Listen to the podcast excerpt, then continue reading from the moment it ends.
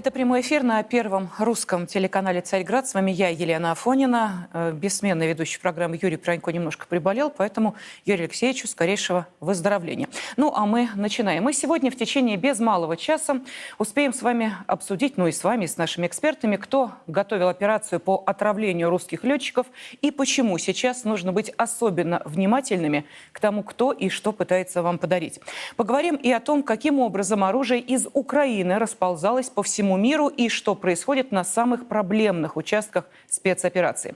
Но начнем с вот этой статьи, которая появилась в австрийской газете Der Standard. Называется она «Каскад конфликтов угрожает расшатать мировой порядок. Итак, журналисты пишут, боевые действия на Украине, нападение Азербайджана на Нагорный Карабах, нестабильность на севере Косово, военные перевороты в Африке. И кульминацией всего этого стала атака Хамас на Израиль. Надежды на создание мирового порядка, базирующегося на принципах демократии и права, оказались иллюзиями. Китай хочет лишить США господствующего положения в мире. Вирус великодержавности поразил также Турцию, Иран и Саудовскую Саудовскую Аравию. И все имеющиеся средства борьбы с этим не работают. Ни Совет Безопасности ООН, ни Международный уголовный суд, ни вся глобальная архитектура, созданная для мирного урегулирования конфликтов. В связи с этим конструктивным силам сейчас нужно наладить слаженную и последовательную работу для того, чтобы остановить раскручивание спирали насилия, пишут австрийские журналисты. Ну, действительно, мы все сейчас наблюдаем итог процесса морального разложения западной цивилизации. Планка допустимого поднята на максимальный уровень. Сплав, знаете, такой средневековой жестокости и современной техники военной демонстрирует по-настоящему чудовищный результат. Америка с теорией собственной исключительности полностью перечеркнула само понятие гуманизм. С нами можешь все, против нас будешь уничтожен физически или экономически. Ну, именно поэтому слова «новый миропорядок» звучат как с одной, так и с другой стороны этого противостояния. Вопрос в чем отличие в понимании того, какой мир в итоге должен быть создан. И вот здесь интересно послушать и сравнить высказывания лидеров двух стран – России и США. К теме нового устройства мира Владимир Путин обращался не единожды. И вот одно из его выступлений – Первое. Мы хотим жить в открытом, взаимосвязанном мире, в котором никто и никогда не будет пытаться возводить искусственные барьеры на пути общения людей, их творческой реализации и процветания. Должна быть безбарьерная среда. Вот к чему надо стремиться. Второе. Мы хотим, чтобы многообразие мира не просто сохранялось, а, было фундаментом всеобщего развития. Навязывание любой стране или народу, как им жить, как чувствовать себя, должно быть запрещено.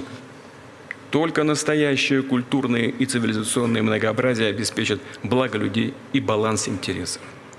Третье. Мы за максимальную представительность. Никто не имеет права, да и не может управлять миром за других или от имени других. Мир будущего – это мир коллективных решений, принимаемых на том уровне, на которых они наиболее эффективны, и тем составом участников, кто действительно способен внести значительный вклад в урегулирование конкретной проблемы. Не один решает за всех, и не все даже решают обо всем – а те, кого непосредственно касается тот или иной вопрос, договариваются о том, что и как делать. Четвертое. Мы за всеобщую безопасность и прочный мир, построенный на уважении интересов всех, от великих, больших государств до малых стран. Главное – освободить международные, э, международные отношения от блокового подхода, от наследия колониальной эпохи и холодной войны. Э, мы десятилетиями говорим о неделимости безопасности, о том, что невозможно обеспечить безопасность одних за счет безопасности остальных – и действительно, гармония в этой сфере достижима. Надо просто отбросить гордыню, спесь и перестать смотреть на других, как на партнеров второго сорта. Или на как изгоев или дикарей. Пятое. Мы за справедливость для всех. Эпоха эксплуатации кого бы то ни было, я уже сказал об этом дважды, в прошлом. Страны и народы четко осознают свои интересы и возможности и готовы полагаться на себя. И это приумножает силы. Всем должен быть обеспечен доступ к благам современного развития и попытки его ограничить для любой страны или народа должны рассматриваться как акт агрессии. И именно так. Шестое. Мы за равноправие, за различие потенциалов разных стран. Это абсолютно объективный фактор. Но не менее объективно и то, что больше никто не готов подчиняться, ставить свои интересы и нужды в зависимость от кого бы то ни было – и прежде всего от более богатых или сильных.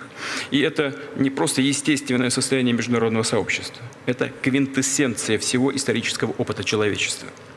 Таковы принципы, которых мы хотим придерживаться сами и к соблюдению которых мы приглашаем присоединиться всех наших друзей и коллег. Это было сказано на Валдайском форуме. А вот в завершении прошлой недели, ну вот буквально пару дней назад, э, и Джо Байден в обращении к нации, а далее в своем предвыборном выступлении, также попытался объяснить, а чего же в свою очередь хочет Америка. Думаю, что у нас есть реальная возможность, если мы будем достаточно дерзки и уверены в себе, объединить мир так, как этого никогда не было раньше. Мы провели 50 лет в послевоенном периоде, где это работало довольно хорошо – это работало чертовски хорошо, но теперь все изменилось. Вроде как пар вышел. Поэтому нужен другой, новый мировой порядок.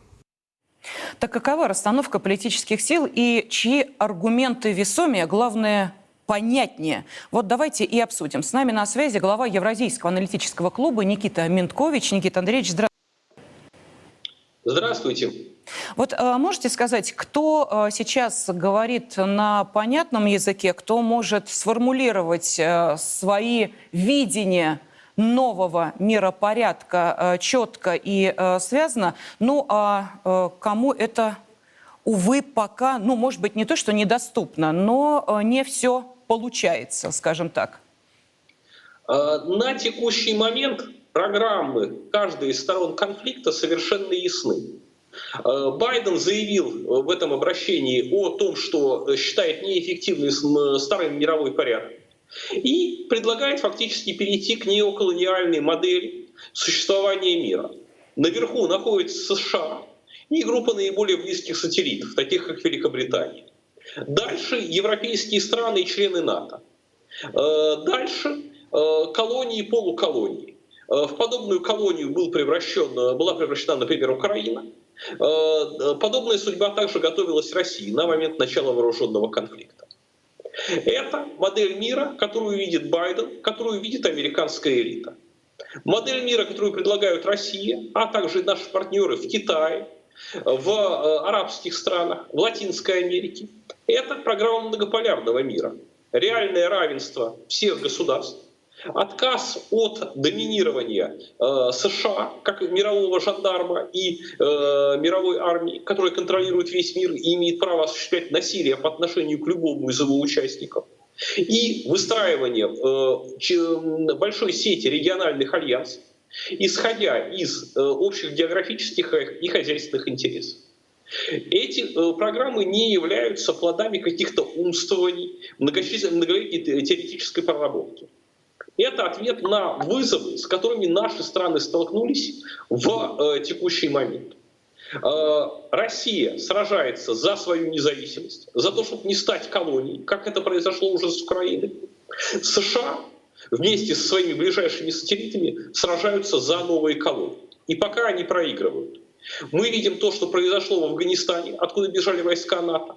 Мы видим Нигер, откуда пришлось уйти французской армии, и, из э, еще группы э, соседних африканских государств, э, например, из Мали. Аналогичную ситуацию мы видим на Ближнем Востоке, где многолетнее доминирование США и Израиля кончилось тем, что Хамас вышел из-под их контроля и начал, и начал полномасштабную войну против э, э, израильтян. Э, да, отягченный многочисленными военными преступлениями, но мы видим сейчас, что, осуждая действия Хамас, США санкционируют такие же действия Израиля, включая удары по гражданским объектам, по э, домам, жилым по госпиталям. Никита Андреевич, а вот здесь я хочу вас э, немножечко остановить и объясню почему. Э, ну вот смотрите, э, сейчас мы с вами пытаемся понять, чья модель на данный момент, нет, не в перспективе отдаленной, более жизнеспособна, а вот на данный момент. Ну вот смотрите, проходят акции по всему миру в поддержку Палестины. Но они же есть? Есть. А, митинги многотысячные есть? Есть. Люди выходят на улицы, дальше этого дела не идет. А, ну, действительно, а, казалось бы, единение есть, а все это выходит в некий выхлоп эмоциональный. Я не знаю, э, что там должно происходить и каким образом, но с другой стороны, вот если мы говорим про э, сторону, э, которую решила возглавить Америка и продолжает это делать, то там как-то все э, более организовано. Америка сказала «фас», Британия сказала «фас». Эти встали, стройными рядами пошли. Сказано «выделяем оружие» берут, выделяют. Взорвать северные потоки? Взорвали. Сказали, мы ничего не видели, пусть так и будет дальше. Понимаете, такое ощущение, что там как-то дисциплина, что ли, получше. А, понимаете, речь идет не о дисциплине, а об иерархической структуре. США за время после холодной войны, за 30 лет, выставили, э, выстроили под себя систему подчинения э, из числа членов НАТО, ближайших союзников и прочих. В конце концов, пока они оккупировали Афганистан, по большому счету, все в Афганистане подчинялось воле Вашингтона. Не избранного президента Афганистана, там, Карзая или Гани, а именно воле Вашингтона. Это неоколониальная империя, которую США строили 30 лет. Ну, строго говоря, строить начали они ее в период еще холодной войны, но стала всемирной доминирующей она уже в последние 30 лет. Э, мы никогда подобную систему э, не выстраивали. Что-то подобное у нас было в период Советского Союза, когда вокруг нас были, э, был пояс союзников. Но после холодной войны у нас этого ничего не было, у нас не было объективных возможностей что-то создавать. Поэтому сейчас мы э, и наши страны-партнеры, Китай, Индия, Вьетнам, э, Иран, вынуждены действовать ситуативно. Выстраивать во многом срочно э, альянсы, форматы сотрудничества, зачастую путем очень интенсивных дипломатических переговоров. Мы видим, например, даже с Северной Кореей, достаточно маленькая страна, у нас сейчас очень интенсивные контакты. Из-за того, что она, так же как и мы, находится под угрозой агрессии Запада который использует Южную Корею, оккупированную еще по результатам 50-х годов, в качестве инструмента воздействия и на Северную Корею, и на Китай. Э, и сейчас мы в срочном порядке создаем, э, если не иерархическую систему, то хотя бы систему взаимовыручки, форматов взаимодействия, которая э, могла бы противостоять тому, что создавалось 30 лет. Но здесь я хотел бы заметить, если мы смотрим на конкретные результаты, Проигрываем не мы, проигрываем США, Афганистан, Нигер, Украина, Армения, которая попыталась включиться в американскую систему и сразу потеряла Карабах. Все это показывает, что побеждаем объективно мы. Несмотря на эту 30-летнюю систему, несмотря на, как вы выразились, дисциплину, э, мы побеждаем. Потому что люди не хотят быть э, обитателями граждан колонии, э, государств колонии с фактически ограниченными правами. Люди хотят лучшего будущего для себя и для своих детей. В арабских странах, в мусульманских, христианских государствах, в России, в странах СНГ недаром десятки, сотни людей из других стран, из ближнего зарубежья тысячи, из дальних э, зарубежья сотни, присоединяются к нам в освободительном походе на Украину. Потому что это борьба против э, англо-американского колониализма. Это борьба за новый многополярный мир. И вот э, еще, наверное, финальный вопрос хочу вам задать. Э, вспоминаю заявление, не случайно я сказала, что про новый миропорядок президент нашей страны говорил не единожды, но и в том числе на саммите БРИКС. Он говорил о том, ну, про золотой миллиард, который делает все для сохранения однополярного мира. И были там еще такие, на мой взгляд, очень важные слова.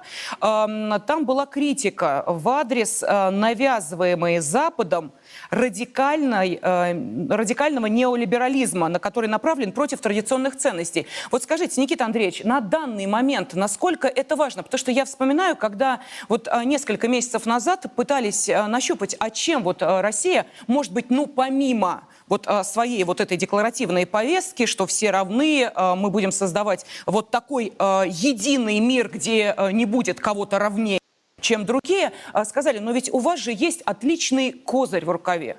У вас есть а, то, что уже давно потеряно во многих странах. Вот это духовная составляющая и четкое понимание того, что такое настоящие человеческие ценности. Вот насколько это важно. Или сейчас об этом забыли в связи с тем, что происходит а, в секторе газа, что делает одна и, собственно, другая сторона. Э, я считаю, что принципиальный момент – это не надстройка в виде ценностей, лозунгов, чего-то иного. Речь о базисе нашего существования. Кому достаются наши недра? Кто контролирует нашу финансовую систему? Кто вправе распоряжаться нашей экономикой? Это либо внешний диктат, неоколониальное управление Запада, что, вот, которым последние годы находится Украина и которая, собственно, вот, э, привела ее к нынешнему печальному состоянию. Либо это независимое существование, которого добивалась и добивается сейчас Россия. Не для себя, а в случае нашего успеха по эффекту домино многие страны будут ее получать. Уже сейчас они видят, что Россия побеждает на Украине, США с этим ничего не могут сделать и сами берут себе столько свободы от Америки, сколько хотят. В э, том же самом африканском Нигере это произошло довольно гуманно. Просто сместили проамериканского диктатора. Военные э, создали новое правительство, заявили о подготовке выборов и изгнали французов. В э, Израиле все это развивается очень, э, очень печально и жестоко. Началось все с объективных военных преступлений Хамас, потому что они убивали гражданских. Есть масса видео подтверждения этих актов. Э, к сожалению, Израиль пошел по тому же самому пути, и белых пушистых в этом конфликте нет. Но у всего этого есть простой базис. Каждая страна в рамках своего понимания борется за свою свободу теми средствами, которые считает допустимыми и гуманными. Наш плюс в том, что мы действительно налагаем на себя определенные ограничения. Мы не идем по пути э, сектора Газы или Израиля, которые опустились до военных преступлений, до массового насилия э, против э, граждан на контролируемой оппонентами территории. Но это не является первоосновой конфликта, который сейчас имеет место быть. Мы боремся за еду, за воду, за э, возможность работать, за возможность получать медицинскую помощь и образование. Это базис. Ради абстрактных лозунгов, наверное, мы бы не стали класть своей жизни, мы бы не стали начинать войну с Западом. Мы воюем за себя, за жизнь. Но, ну, вы знаете, во многом с вами согласна, кроме единственного. Вы знаете, желудком одним, как известно, сыт не будешь, как это не парадоксально, может быть, звучит. Набить утробу – это, наверное, не все. И отличие русского человека, наверное, еще и в том, и в этом наш огромный плюс, почему мы не можем позволить себе э, те зверства, которые видим, вот как вы правильно сказали, с одной и с другой стороны, потому что э, есть то, что нам не дает этого сделать, перешагнуть вот этот вот эту моральную черту, за которой уже э, ты не человек, а нечто из костей, э, мяса и кожи. Вот э, мне кажется, что в данной ситуации это не менее важно, чем вы абсолютно правы, борьба за воду, за хлеб и за природные ресурсы недра. В любом случае, огромное спасибо за э, то, что были сегодня с нами. Глава Евразийского аналитического клуба Никита Минткович был на связи с нашей студией. Вы знаете, почему я об этом заговорила? Ну, наверное, потому что сейчас вот в определенных муках мы сами здесь, внутри нашей страны, пытаемся понять, а что такое русская идея, что такое русский мир.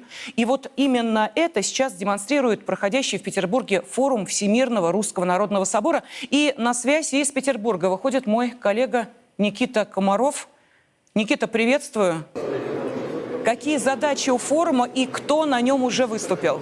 Да, Елена, приветствую. Сегодня в Санкт-Петербурге проходит э, идеологический форум Всемирного Русского Народного Собора. Завершили э, свою работу семь тематических секций. Закончилось только что э, пленарное заседание. Что касается первой части тематической секции, то посвящены они были э, различным э, э темам, начиная от э, обустройства Новороссии, э, от духовно-нравственных ценностей, заканчивая экономикой и образованием. отдаленными казалось, что может э, объединить вот эти все, казалось, разноплановые направления, но на самом деле есть это идеология наша русская суверенная, которую, безусловно, необходимо вырабатывать, оформлять, которая будет на протяжении десятилетий, может быть, даже столетий сдавать вектор развития, развития нашей страны и общества. Но сейчас предлагаю послушать выступление заместителя главы ВРНС Константина Малафеева.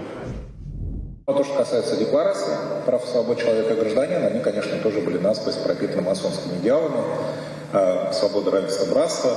И таким образом э, вот эта декларация, она впервые прозвучала в 1789 году, а потом кочевала в течение 19-20 века из Конституции в Конституцию и таким образом стала уже э, таким э, как бы обычным местом для современных конституций, что там обязательно должны быть прописаны права и свободы человека. Я в свое время э, изучал э, европейское конституционное право в Бельгийском университете Левина. Э, я помню европейскую концепцию этих прав и свобод человека, на которую зиждется Европейский Союз. Так вот, в случае нашего последовательного толкования прав и свобод человека мы неизменно станем Европейским Союзом с точки зрения наших ценностей. С Европейским Советом по правам человека и с прочими индивидуалистическими радостями, которые приведут нас, в конце концов, к трансгуманизму а, и так далее. Поэтому я хотел констатировать это на том, что у нас сейчас не, мы не находимся не в точке ноль. То есть не в смысле того, что у нас вот сейчас нет идеологии, а мы ее задумались придумать. Это не так. У нас идеология в Конституции есть. Она прописана во второй главе, которая называется «Права и свободы человека». При этом у нас еще есть статья 13, в которой э, провозглашен примат, приоритет э, международных договоров, в которые вступает Российская Федерация по сравнению с внутренним законодательством. В ходе конституционных поправок 2020 года это было слегка поправлено, потому что появилась 67-я э, часть первая статья, в которой говорится о том, что если международный договор противоречит внутреннему законодательству, то такой договор не действует. Это большая победа для всех нас, для всех сторонников суверенитета, но а у нас еще нет разъяснения Конституционного суда, потому что, в общем, у нас есть коллизия между статьей 13 и статьей 67.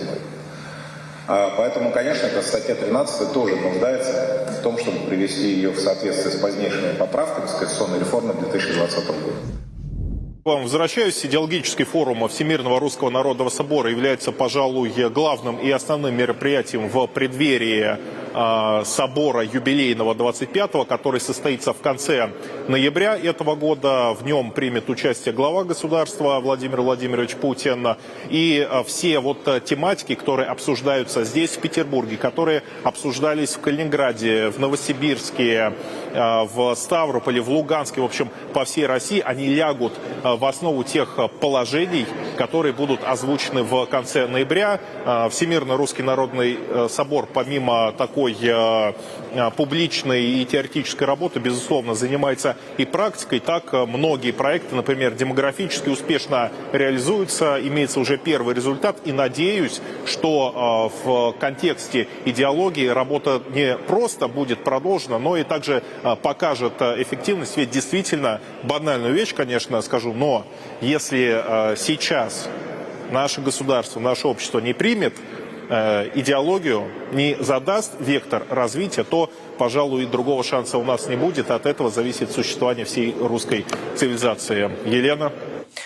Да, Никита, полностью с вами согласна. Спасибо большое. Ждем вас э, в Москве. Ну, а рассказ о том, что происходит на форуме русского собора в Санкт-Петербурге вы можете вот прямо сейчас найти в социальных сетях Царьграда, на сайте Первого Русского. Так что заходите, читайте весь отчет, все материалы, все идеи а, там есть. Ну и когда сегодня на фронтах спецоперации все наше русское воинство сражается с Западом, со словами Александра Суворова «Мы русские, с нами Бог», нам особенно важна помощь этого непобедимого полководца. И великого праведника, которого многие православные люди уже давно почитают как святого праведного воина, небесного покровителя наших бойцов наряду с Александром Невским, э, Дмитрием Донским и э, Федором Ишаковым. Вот сейчас э, русской православной церковью решается вопрос возможности канонизации генералиссимуса Александра Суворова. И вот зайдя на сайт Царьграда, вы можете отдать свой голос в поддержку этого предложения.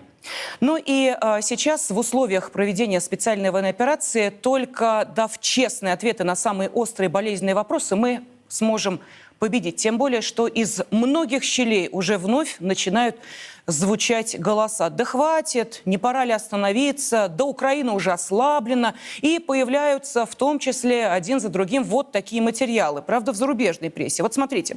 В октябре официальная помощь США Украине сократилась на 93,5%. За последний месяц Киеву направили только один транш поддержки. При этом Вашингтон осталось более 5 миллиардов долларов на поддержку страны. Это пишет Wall Street Journal, ссылаясь на данные Пентагона.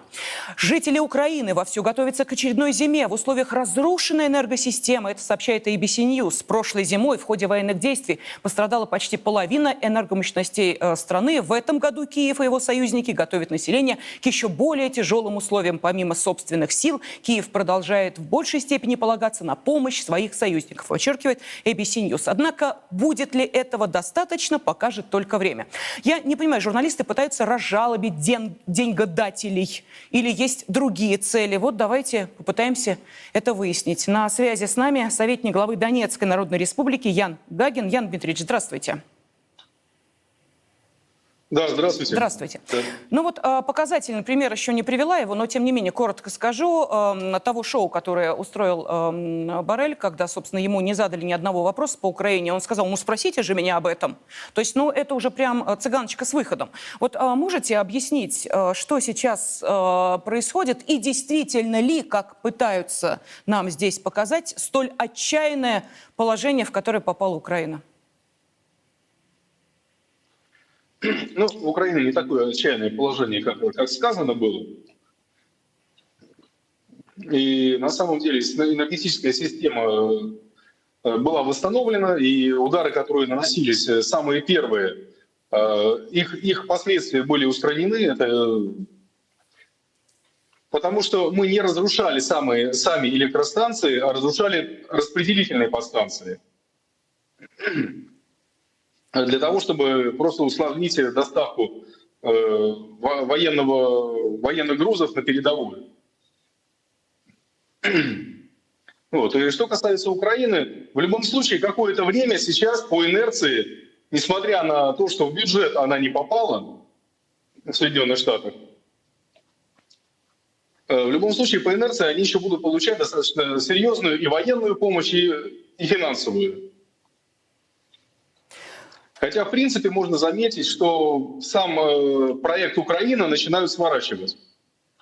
Ян Дмитриевич, а можете в такой э, связи вот э, о чем э, нам рассказать? Ведь насколько мы помним, да, первые э, дни, когда, собственно, э, случилось обострение палестино-израильского конфликта. Вдруг неожиданно выясняется, а сегодня, кстати, я вновь увидела подтверждение этого же, э, опять э, со стороны чуть ли не израильских источников, которые вдруг видят, а что это у нас тут в руках у Хамас? Батюшки, да у них же, собственно, оружие, на котором э, стоит маркировка той или иной воинской части украинской. А как оно попало в руки Хамас? А кто его знает? Ну, наверное, черный рынок. Вот эта тема, она потихонечку как-то, знаете, незаметно ушла? Или э, все-таки сейчас ею занимается, но на несколько ином уровне? И вообще, что из себя представляет вот этот э, рынок э, оружия, черный рынок оружия, в котором очень активно Украина? Насколько я знаю, вы проводили собственное расследование по этому поводу. Да. Да, на самом деле мы проводили расследование. Это было почти год назад, более 8 месяцев назад. Причем само расследование проводилось э, достаточно давно, и, его результаты, о которых сейчас все уже знают, э, это не является реакцией на арабо-израильский конфликт. Э, расследование проводилось еще давно, и мы на самом деле отслеживали партии оружия, поставленного Соединенными Штатами и союзниками Украине. Э, Причем мы отслеживали их и в Даркнете, так называемом альтернативном сегменте интернета, э, где э, есть целые военные магазины, где можно купить что угодно. И там присутствовали и реактивные гранатометы, и стрелковое оружие, и чего там только не было, и боеприпасы, и все, все, все что можно. И если вести речь о советских видах вооружения, которые когда-то числились на украинских балансах разных частей, можно предположить, что его продали еще во время, э, скажем так, довоенное э, по официальным каналам Укрспецэкспорта.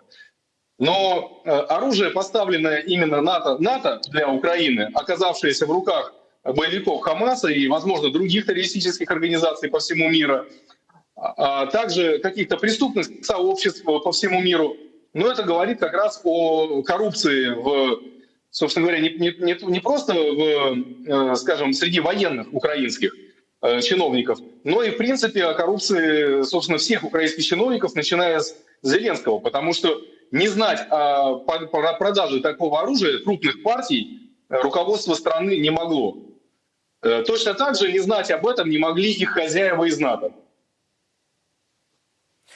Ну, На самом деле подобные финты ушами, да, Соединенные Штаты подобным образом вооружали удобные для них террористические целые армии, снабжая якобы какую-то организацию официально оружием, и которое передавалось просто в различные террористические организации при этом, например, в ИГИЛ террористической организации, запрещенной в нашей стране. Ян Дмитриевич, не могу не спросить вас. Я да. думаю, что вы тоже видели эти рыдания сиренево-волосой ВСУшницы из 47-й бригады, которая, рыдая, рассказывала о том, как она за несколько часов потеряла побратимов столько, сколько теряла за 4 месяца. Вот насколько я понимаю, но судя по тому, что написали, это запорожский участок, а что происходит сейчас на линии боевого соприкосновения? Да, вот мы видим эти рыдания. И, кстати, говорят, что э, вот эта штурмовичка, она вместе со своими э, подругами обучалась где-то там за рубежом. Уж не знаю, насколько достоверна эта информация, но, тем не менее, что сейчас на сложных участках фронта, как там обстоит дело, я имею в виду и Херсонское направление, и Авдеевка, что можете рассказать? Собственно, прокомментируйте вот это видео. Тоже интересно, ну, что вы по этому поводу думаете. Ну, давайте сделаем так. Как бы комментировать текущую обстановку на фронте сейчас будет неверно.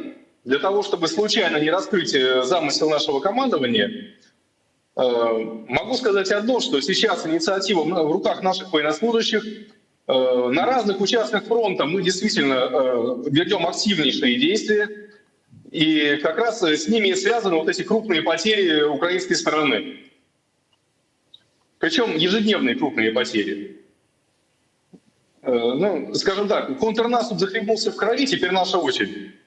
Угу. Оружие вот. это Если будет, говорить о составе... Ага. Да. Да. Если говорить о составе сейчас украинских военнослужащих, которые находятся на линии боевого соприкосновения, то можно сказать следующее, что э, те лихие ребята э, с татуировками на плечах, э, с отличной подготовкой, их становится все меньше. Все реже они попадаются в плен, и все реже их находят в качестве убитых. Их место занимают в основном мобилизованные, пойманные по всей Украине граждане, э, которые просто не умеют воевать. И Украина на самом деле ежедневно теряет достаточно большое количество своих военнослужащих.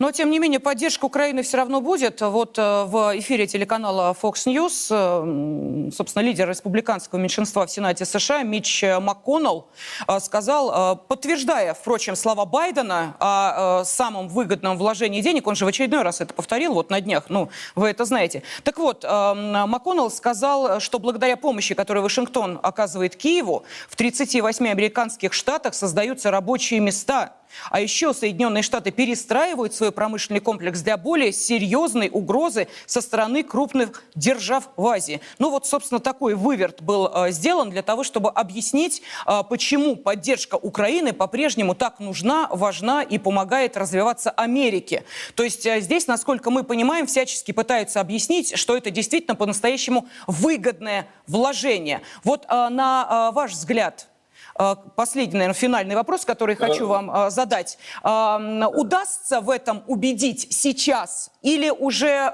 практически невозможно это сделать, когда все видят объективную картину того, куда были потрачены эти десятки, сотни миллиардов? Ну, начнем с того, что это действительно выгодное вложение для американской верхушки э, в качестве личного обогащения. Потому что любые растраты можно списать на помощь Украине. Как говорится, они там и в теме, и в доле. Э, э, что, если говорить об Украине, то на самом деле она сейчас уходит на второй план, потому что Израиль для Соединенных Штатов является безоговорочным союзником и практически частью Соединенных Штатов и помогать ему будут безоговорочно. А Украина будет снабжаться уже, видимо, по остаточному принципу, ну, о чем, собственно говоря, там уже знают. И, собственно говоря, с этим связана вот эта вот печаль в глазах Зеленского и его кабинета. Спасибо за э, то, что приняли участие в нашем эфире. Э, советник главы Донецкой Народной Республики Ян Гагин был на связи с нашей студией. Ян Дмитриевич, спасибо вам большое. Но, вы знаете, вот э, особо-то, я не знаю, там, пылать каким-то оптимизмом, наверное, не стоит. Понятно, что американцы надавят на Европу, чтобы та уже полностью выгребала свои арсеналы, в которых и так уже осталось не так много. Мы видим тут э, Германия просто-таки э, стонет, уже пытаясь из себя выжать остатки всего, чего можно. Ну и э, сами украинские террористы наверняка будут устраивать провокации, чтобы вернуть страну в мировую повестку. Чем громче о себе заявишь, тем быстрее вспомнят. Тем более э, вот там сейчас наверняка смотрят на газу и думают, а что если вот примерно такое же сделать ну, с парой-тройкой киевских кварталов, а потом обвинить русских. Мол, это они нам тут такое устроили. А, вы знаете, очень а, правильное есть э, выражение, что подранки опасны. А если к тому же они еще и подлецы, э, то э, совсем беда. И вот тут хочу обратить внимание на э, статью, которая э, сегодня, вот буквально за час до выхода нашего э, прямого эфира, наделала просто много шума в социальных сетях, прокатившись, вот знаете, прям как волна цунами. Так о чем там пишется и что это за статья? Смотрите, Дарью Дугину и Владлена Татарского убила СБУ при поддержке ЦРУ. Внимание, пишет Вашингтон-Пост. Материал, который вышел сегодня, называется «Украинские шпионы с глубокими связями с ЦРУ ведут теневую войну против России. Ну вот смотрите, я всегда э, привыкла проверять, есть такой материал или нет такого материала. То знаете, как э, бывает, э, переходишь по ссылке, а потом выясняется, что это не более чем пшика, надуманная история. Нет, материал огромный, Просто вот, знаете, весь быстро не прочитаешь, туда прям вчитываться надо. Есть. Сегодня вышел на главной странице, можете, пожалуйста, сами проверить. Ну и начинается статья так. Прям любят живописать. Захламленная машина, в которой находились мать и ее 12-летняя дочь, казалось, едва ли заслуживала внимания российских силовиков, когда она приближалась к пограничному пункту. Но наименее заметный предмет багажа, клетка для кошки, был частью тщательно продуманного и смертоносного заговора. Украинские оперативники установили в переноске для домашних животных потайной отсек, по словам сотрудников Службы безопасности Украины, знакомых с операцией, использовали его для сокрытия компонентов бомбы.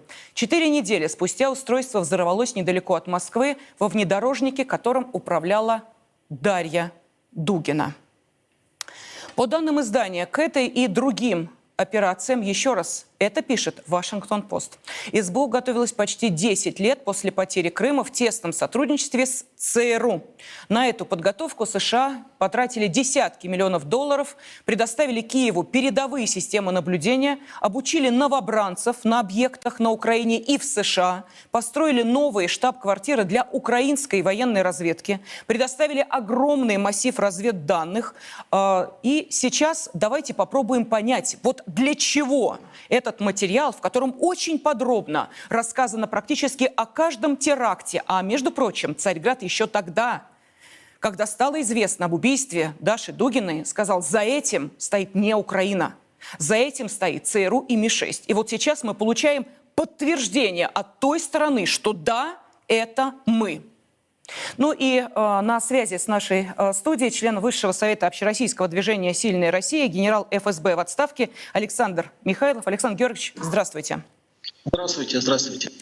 Ну вот а, можете объяснить, что это вдруг за э, такие э, признания, что это за выворачивание буквально наизнанку всей подноготной того, что стоит за этими многочисленными терактами, а там перечисляется э, и э, убийство Владлена Татарского, там э, есть вот в этой статье и э, теракт на Крымском мосту, там много чего есть, и э, все это как раз очень подробно расписано, как все происходило. Что это? Можете объяснить? Сложно объяснить. Вообще, это, конечно, журналисты могут собрать в куче все, что угодно.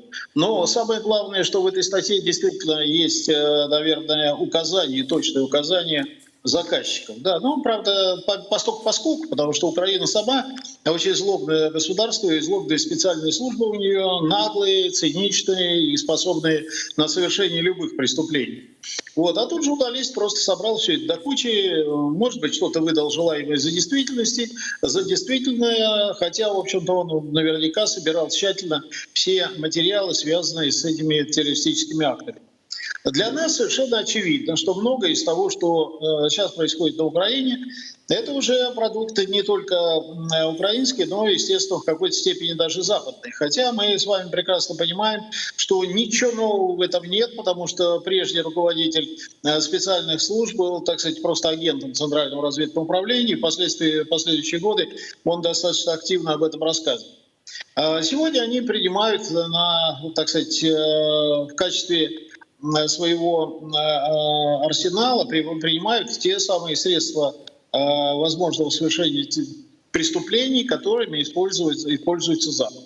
Но я должен сказать, что и Западу сегодня достать далеко до этих украинских специальных служб, потому что многие вещи, которые творятся сегодня руками СБУ, они выходят даже за рамки понимания самих западных специальных служб. Я не буду останавливаться, не делать, делать какой-то серьезный анализ всего этого. Я просто скажу одно. Вы знаете, в этом году мы будем отвечать 70 э, лет, 80 э, лет освобождения Киева. Естественно, в эту дату мы будем вспоминать и Бабий Яр, огромное количество людей, уничтоженных э, там. Так вот, я должен заметить, что практически все, все казни осуществляли украинцы. Все казни. Немцы завозили даже на территорию Украины из Чехословакии и Польши для приведения приговоров в исполнении. Сами немцы не хотели мараться.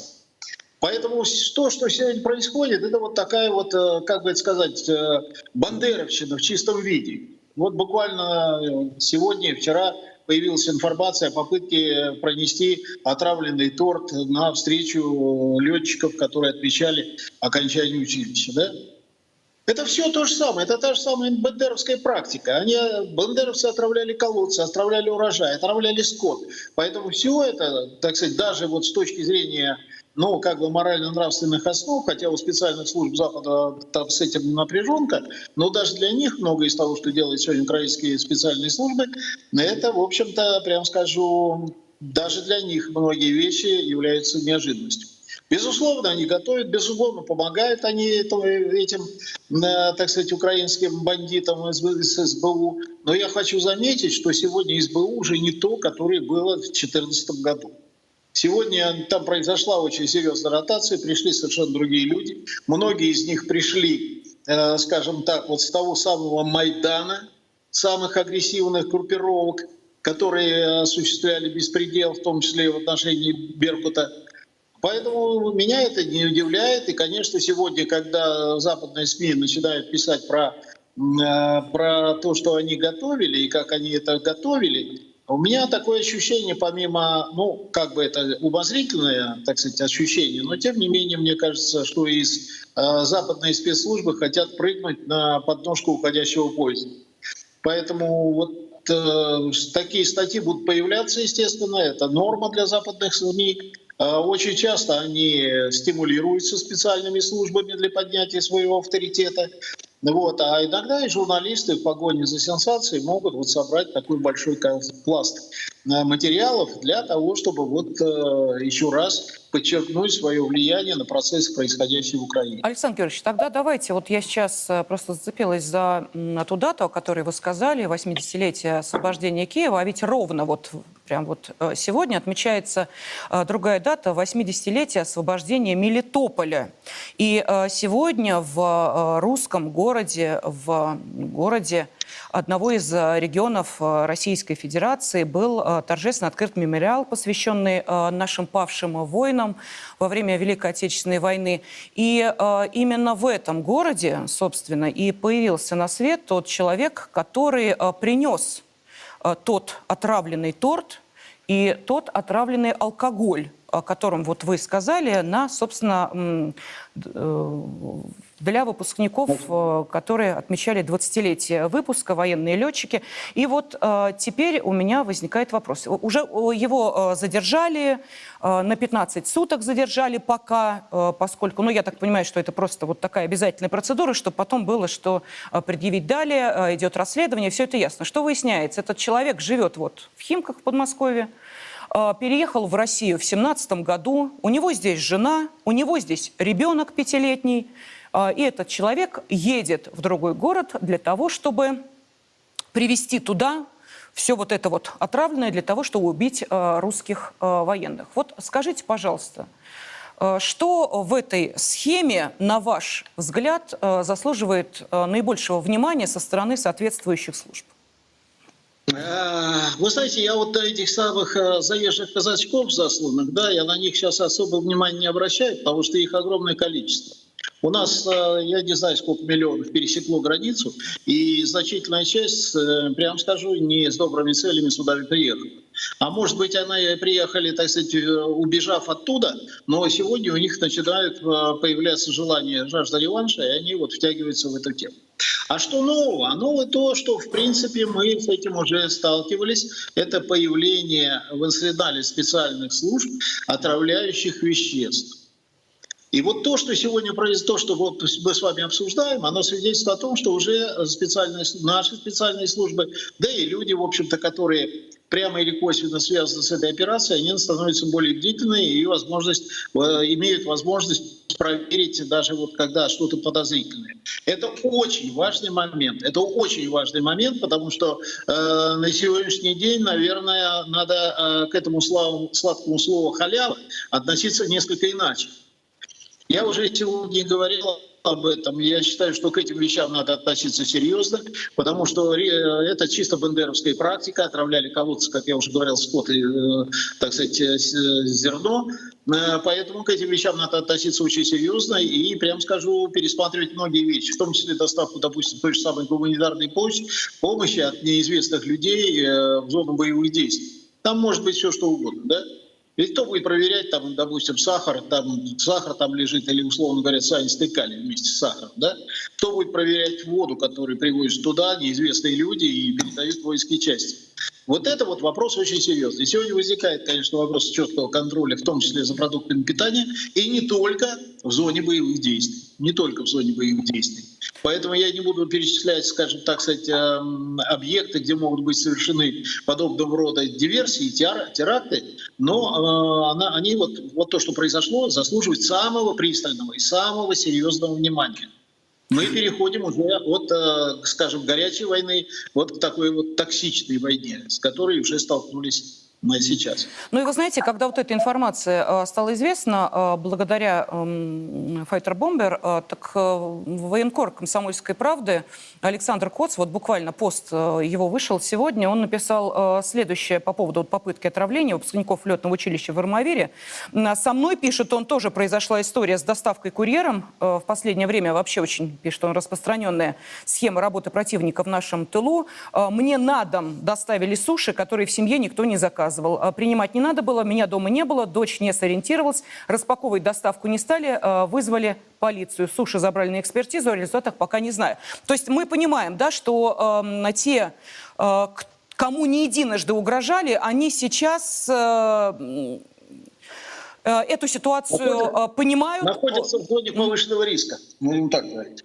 Но вот, вот смотрите, не случайно мы начали с, действительно, вот для нас это не заживающая рана, с трагедии, эм, когда террористка убила Дарью Дугину, а как выясняется, вот из этой же, кстати, статьи целились в Александра Гельча, именно он был целью, там все это тоже в статье есть. Но ведь какого уровня проникновения возможно? Те, кто эм, сейчас э, не только работают военкорами в зоне спецоперации, волонтерами и так далее, но э, люди, которые составляют вот духовный, интеллектуальный багаж нашей страны, они тоже в опасности? Ну, я думаю, в известной степени да, но опять-таки только крупные фигуры, потому что, знаете, вот э, стрелять э, по мелочам, наверное, противник не будет. Они выбирают на его знаковые персоны, которые, гибель которых может привести, ну, прям скажу, так сказать, к определенным, э, так сказать, политическим уже всплескам. Поэтому я думаю, что, конечно, будут выбирать исключительно знаковые фигуры, потому что, во-первых, на них очень большой зуб у противника, и, во-вторых, они являются носителями, так, лидерами общественного мнения. Поэтому да? давайте вот скажем друг другу в преддверии э, Нового года, будем аккуратны. Спасибо большое. Член Высшего Совета общероссийского движения «Сильная Россия», генерал ФСБ в отставке Александр Михайлов был на связи с нашей студией. Ну и в завершении э, программы не могу не поделиться еще одной, на мой взгляд, очень важной новостью. Э, материалы дела в отношении жителя Екатеринбурга. Помните, он оскорбил сына участника спецоперации за шапку с литерой Z? Так вот, э, его дело отправили обратно в следственный отдел. Судья отказал в удовлетворении ходатайства о прекращении дела в связи с назначением штрафа. Вернул дело в следственный отдел на до расследования. Надеемся, теперь наказание будет соразмерно этому подлому деянию. Ну, э, на этом у меня все. С вами была я, Елена Афонина. Всего доброго. Во все времена и во всех войнах русские люди молились о победах наших бойцов их небесному покровителю, Георгию Победоносцу. В ста городах 89 регионов России пройдет всероссийский молебен святому великомученику Георгию Победоносцу. Каждый сможет поклониться его мощам – и попросить святого о помощи. Нет сомнений, молитвами Георгия Победоносца Господь защитит наших воинов и дарует нам новую, великую победу.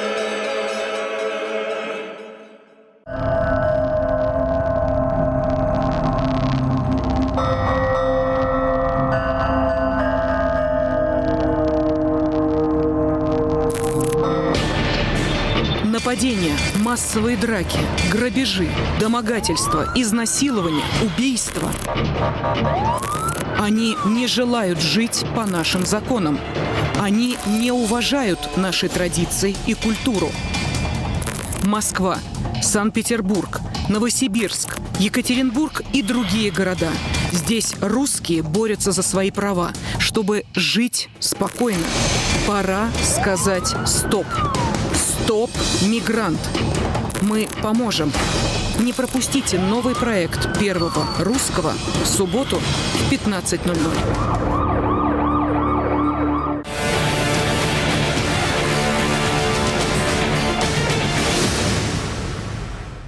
На Купянском направлении войска Российской Федерации взяли оперативную паузу. Идет подтягивание резервов и перегруппировка войск. Активно работает артиллерия и авиация. Противник предпринимает короткие отвлекающие атаки на наши позиции.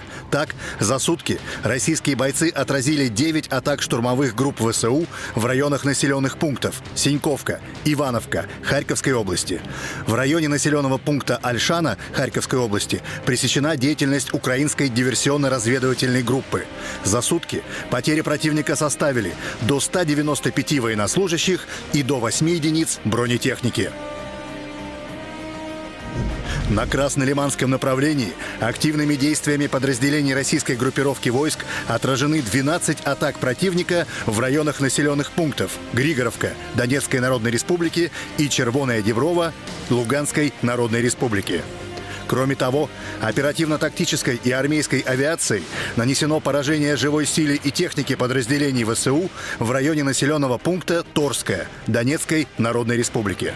Общие потери противника на данном направлении составили до 480 военнослужащих убитыми и ранеными и до 8 единиц техники различной модификации. На Донецком направлении в районе населенных пунктов Клещеевка, Андреевка, Курдюмовка противник вынужден был снять резервы и перебросить их на Авдеевский рубеж. В результате на данном участке сил у ВСУ для ведения наступательных действий не хватает. Инициатива перешла к российским подразделениям, идут тяжелые встречные бои. На Авдеевском театре боевых действий возросла интенсивность боев – Противник, подтянув резервы, усиливает артиллерийское давление на позиции российских войск в районе населенных пунктов Степовое, Бердычи и высоты Терекон.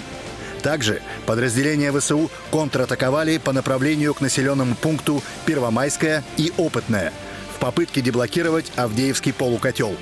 Однако умелыми действиями войск Российской Федерации были успешно отброшены на прежние позиции – на данном направлении продолжает работать артиллерия и авиация по всей линии соприкосновения с противником.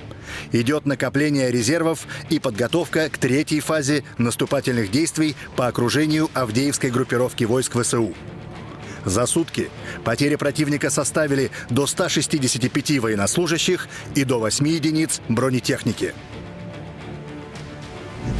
На южнодонецком направлении российские подразделения периодически атакуют, занимая более выгодные позиции и укрепрайоны противника в районах населенных пунктов Урожайная, Новодонецкая, Новомайорская, Павловка, Донецкой Народной Республики, решая стратегическую задачу по растягиванию резервов ВСУ. Потери противника на данном направлении составили до 160 украинских военнослужащих и до трех единиц вражеской техники. На запорожском направлении противник продолжает атаковать в районе населенного пункта Работино и Новопрокоповка. Однако все его атаки успешно отражаются. В целом, инициатива на стороне российской группировки войск. Так, за сутки на данном рубеже войска Российской Федерации отразили 7 атак штурмовых групп ВСУ. Также было нанесено огневое поражение силе и технике противника в районах населенных пунктов Новоданиловка и Малая Токмачка Запорожской области. Потери ВСУ составили до 80 военнослужащих и до 4 единиц бронетехники противника. На Херсонском направлении диверсионные группы противника, зашедшие на территорию левого берега Днепра, продолжают удерживать плацдарм в районе населенного пункта Песчановка и железнодорожного моста с целью вынудить командование вооруженных сил Российской Федерации принять решение о переброске резервов на данный рубеж. За сутки на данном участке фронта в результате огневого поражения было уничтожено до 90 военнослужащих ВСУ и до 6 единиц бронетехники.